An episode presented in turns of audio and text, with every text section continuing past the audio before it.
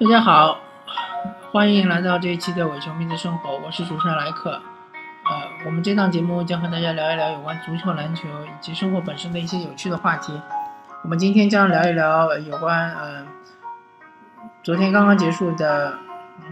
亚洲区世界杯外围赛，也也叫十二强赛，中国队呃与伊朗队之间的比赛，比赛结果是零比零，嗯，各取一分。呃，现在的积分榜是，呃，乌兹别克斯坦是两战全胜，积六分，排名榜首。韩国和伊朗都是一战一负，啊，是一战一平，一胜一平，都是积四分，呃，分列二三位。然后中国队是，呃，积一分是列第四位。然后第五、第六是卡塔尔和，呃，叙利亚，啊，应该是叙利亚和卡塔尔，叙利亚是第五，卡塔尔是第六，卡塔尔因为是积零分。那我们其实对于这一场比赛，呃，零比零拿到一分的话，我本人抛出观点就是说，我是认可的，我是呃，觉得这是一个不错的结果。呃，我可能和网上很多其他的网友或者是某些评论员的想法不一样，因为伊朗是一支非常强的球队，呃，从技战术各个方面来说，呃。从这个身体的呃硬朗程度，从这个呃技战术水平，从这个技术能力，从他们的这个呃足球素养各个方面都是领先于中国队的，嗯，甚至我可以说，呃，伊朗队的整个首发阵容没有一个人是和对位的中国队的球员是处于下风的。所以说，呃，这场比赛能够拿到一分还是相当不错的，呃，当然，呃，伊朗队，呃，肯定现这场比赛不是最佳状态，因为毕竟他们之前刚刚在主场，呃，艰难的战胜了卡塔尔，他们是在最后时刻九十几分钟补时阶段连入两球，二比零战胜卡塔尔，并且他们又飞行了六千多公里，从德黑兰飞到沈阳。呃，而且沈阳这个气候肯定是他们不适应的，呃，干燥寒冷，所以，嗯，最终这个，嗯，他们也没有踢出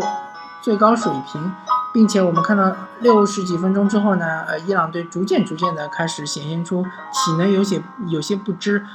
嗯，中国队也逐渐逐渐的把中场推到呃这个中线之后。呃，但是伊朗队还是非常经验非常丰富的一支呃亚洲一流强队，或者超一流强队。他们在发现自己体能不支之后呢，他们充分发挥自己的技术上的优势，呃，这个降慢节奏，然后呃后场倒脚，然后消耗一点时间，然后消消磨一些中国队的耐心，消磨一些中国队的气势。呃，这是其实是非常好的一种踢法，是中国队值得借鉴的。其实，嗯，总体来说，我对高洪波的这场比赛的指挥，这场比赛的这个呃技技战术的这个打法和定位是非常认可的。我们和伊朗还是有差距的，所以我们打这个防守反击，然后我们伺机，嗯，在六十分钟或者七十分钟之后，呃，再嗯抢一波，在。高位逼抢，然后想办法就是打乱对方的节奏，能够偷一两个。这个战略上上一场对韩国是非常成功的。嗯，但是这场比赛呢，呃，如果有需要改进的地方，我个人觉得，嗯，并不像呃某些评论员说的，中国队应该是在进攻的时候，嗯，多投入兵力，多在张玉宁周围呃布置呃二点的逼拼抢。不是这样的，其实如果你这样踢的话，很容易被伊朗打反击。我我个人认为应该是，就是说我们拿到球之后是可以，如果没有，呃，直接一脚穿透球的机会的话，我们是可以稳一稳，然后在后场倒倒几脚。因为伊朗队他虽然说逼抢非常凶狠，但是他大多数逼抢都是在中场。对于中后场的逼抢呢，呃，可能就是一两个人在抢，但是我们有三个中后卫，其实我们可以拉开距离，倒几脚，倒几脚之后呢，慢慢慢慢的把这个呃防线推到中线附近。那么中场就会推到这个对方的呃四十米或者是三十米区域。那这样的话，我们可能会成功率稍微高一点，但这也要冒一定的风险，就是万一你突然一脚直传失误的话，被对手截住截断，那很有可能就是说，中场的屏障是失去的，那三个中后卫可能就直接面对对方的两个前锋，或者是三个进攻队员，所以这是一个双刃剑。高洪波是选择了比较保守的踢法，呃，这其实我也是认可的，嗯。但是其实，嗯，还有一种踢法就是说，我在后场多倒几脚，然后我很有耐心，我并不急着往前往前传球或者是往前开大脚。一旦你的整个阵型往前前压了之后来逼抢我了，我可以回上门将，然后让门将一脚踢到前场。这就对于门将有一定的要求，就是希望门将能够，嗯。这个左右脚的脚法都比较均衡，看来顾超的话还是需要磨练一下。呃，感觉他好像是左脚将，所以说他每个球都要打到左脚，然后再呃处理，这很容易就是被对方抢乱了节奏。嗯，当然，呃，这场比赛我们的后防线发挥还可以，虽然说中间也漏个几个头球。呃，也非常有威胁啊！伊朗队有至至少我记得有两个三个头球是插插着立柱出去的，擦门而过。呃，但总体来说，正面的防守、正面的拦截、正面的这种呃地面球，基本上没有给伊朗任何的机会。伊朗基本上都是四十五度长传。呃，但是我们防控能力确实是稍微有点堪忧啊，不如伊朗队的前锋这个高投球能力这么强。嗯，其他的其实防守来说的话，呃，没有一个纯防守队员，或者没有一个覆盖面积特别大的纯后腰的话，确实是比较吃力。呃，看来高洪波应该是不会用蔡伟康了。呃，也许是因为蔡伟康的状态不佳，也许是因为确实他的战术体系里面不需要这个蔡慧康这种类型的呃纯后腰。嗯，他还是喜喜欢这种呃攻守平衡的，是有一定的控制能力的呃中场球员，那也没问题。嗯，然后嗯，伊朗队嗯，其实嗯，可能很多人认为中国队主场应该是要踢出气势来，应该是。能够争取拿到三分，但是，嗯，其实，啊，这些人可能并不了解伊朗队究竟有多强。嗯，我们来说一组数据吧。呃，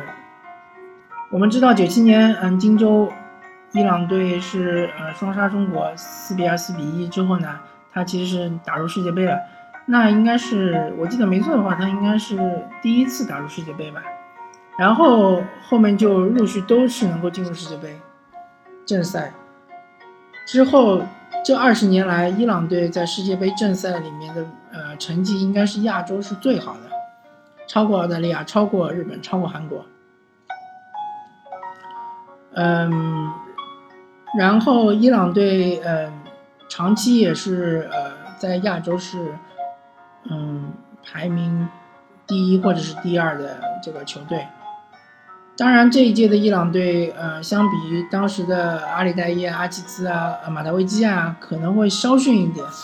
那一批的天才黄金一代，呃，确实是很强。阿里代伊甚至在拜仁慕尼黑能踢上球，是重要的轮换球员。你可以想象这个，嗯，不知道是甩孙兴民几条街了。所以说，那个时候伊朗队确实是非常非常的强。而目前这一批的伊朗球员呢，虽然说没有当时他们的前辈那么强，但是他们也是旅游国脚，是要比韩国还要多的球呃球队。呃，所以这个呃中国队我们也知道，只有张玉宁一个人是在欧洲踢球的，所以我们能够踢成这个样子，其实啊还是可以满意的。我我感觉这两年虽然说很多人都说这一批中国队球员其实呃各方面的技战术没有。老的，比如说范志毅、哈尔登那一批好，但是有一点我们是进步的，就是体能，体能方面我们是绝对进步的。我们踢韩国、踢伊朗，都能够在后后呃后二十分钟或者后后三十分钟后程发力，就说明我们在这个联赛中的锻炼还是有价值的。呃，然后我再要说一说关于吴磊，嗯，很多人可能对吴磊吐槽说他浪费机会，呃，如果吴磊发挥好的话，有有可能我们应该是多拿三分，那我们应该就是到现在目前为止应该是四分，而韩国的应该是只有一分，嗯，这个问题我们可以反过来看，如果你觉得吴磊的把握机会能力不强，那么请问？我们在，嗯，整个国内或者说我们整个这个，嗯，中国选材范围之内，有任何一个前锋的把握能力比吴磊更强吗？我相信答案应该是没有的。不要说前锋好了，所有的球员都，嗯，包括在内，前卫也可以，应该也没有了。呃，如果说联赛中有比吴磊把握能力更强的球员，那就可能是比如说高拉特啊、埃尔克森啊，甚至于埃弗拉，或者是比如说呃，像那个呃以色列国脚，呃哈扎维啊啊这样的球员，当然是把握机会能力比吴磊强了。呃，吴磊毕竟他国际 A 级赛事的。嗯，比赛还是太少，他的经验不够丰富，这是可这是呃我们应该承认的。其次就是说，他的类型并不是我之前很多次都已经说过了，他的类型并不是英扎吉式的前锋。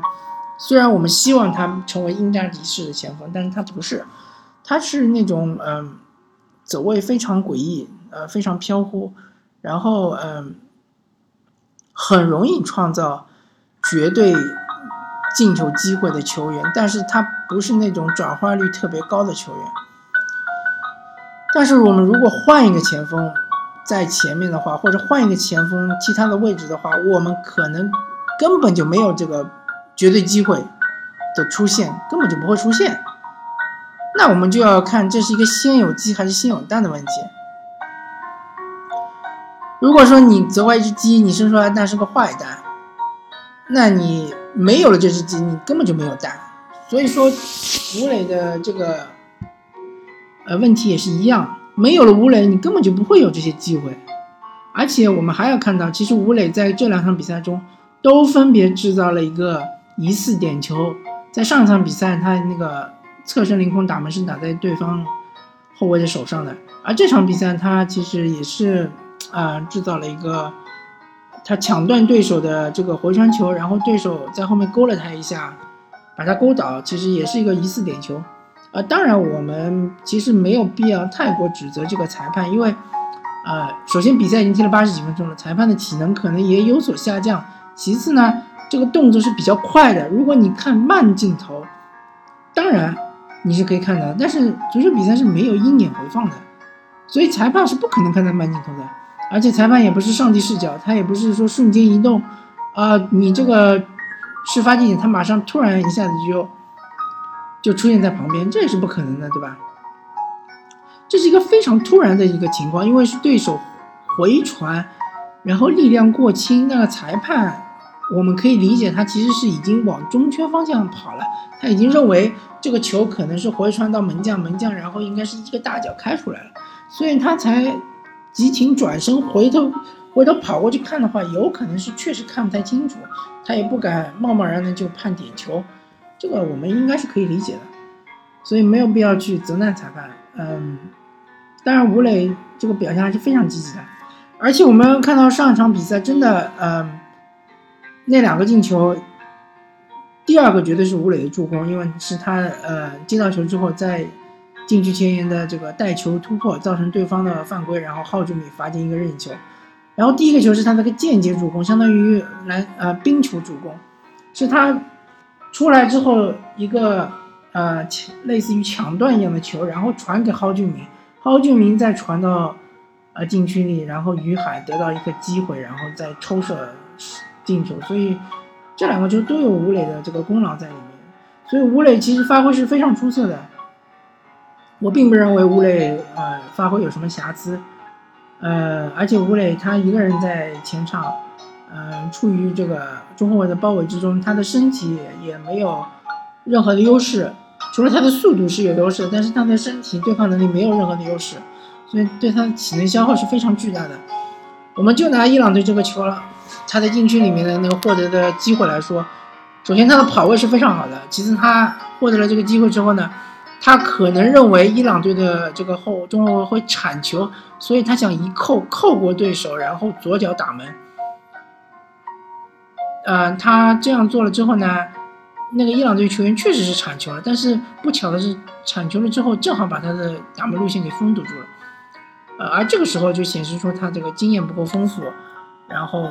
不没有具备这种超级杀手的这种嗅觉，呃，这种情况他没有选择了最好的呃方式，可能比如说他可以再往边上一拨再打门啊，或者是怎么样啊，他稍微有点慌乱，这我们也可以理解，毕竟他是一个年轻的球员，他就二十四岁，而且他真的就是国际 A 级赛事的这个呃比赛经历不是那么丰富。所以说，嗯，我们其实应该，嗯，多给一些吴磊的这个宽容，多给他一些空间，让他好好的成长。而且高洪波这场比赛给予吴磊的任务就是应该压制对手的中后卫。其实吴磊已经做得非常不错了，因为吴磊的存在，他们那个中后卫他是不敢前压的，他是在后场要呃随时提提防吴磊的这个呃反差，呃遭越位。呃，反越位，所以说他的中后卫甚至于吴磊还可以压制他们的边路的一位嗯边后卫，所以吴磊的战术作用已经达到了。至于他没有得分，那确实是他的这个呃能力上的缺缺失，但是吴磊还是会成长的，所以我们还是可以期待他的能力的提高。呃，如果国内有比吴磊更适合这个位置的球员，可以。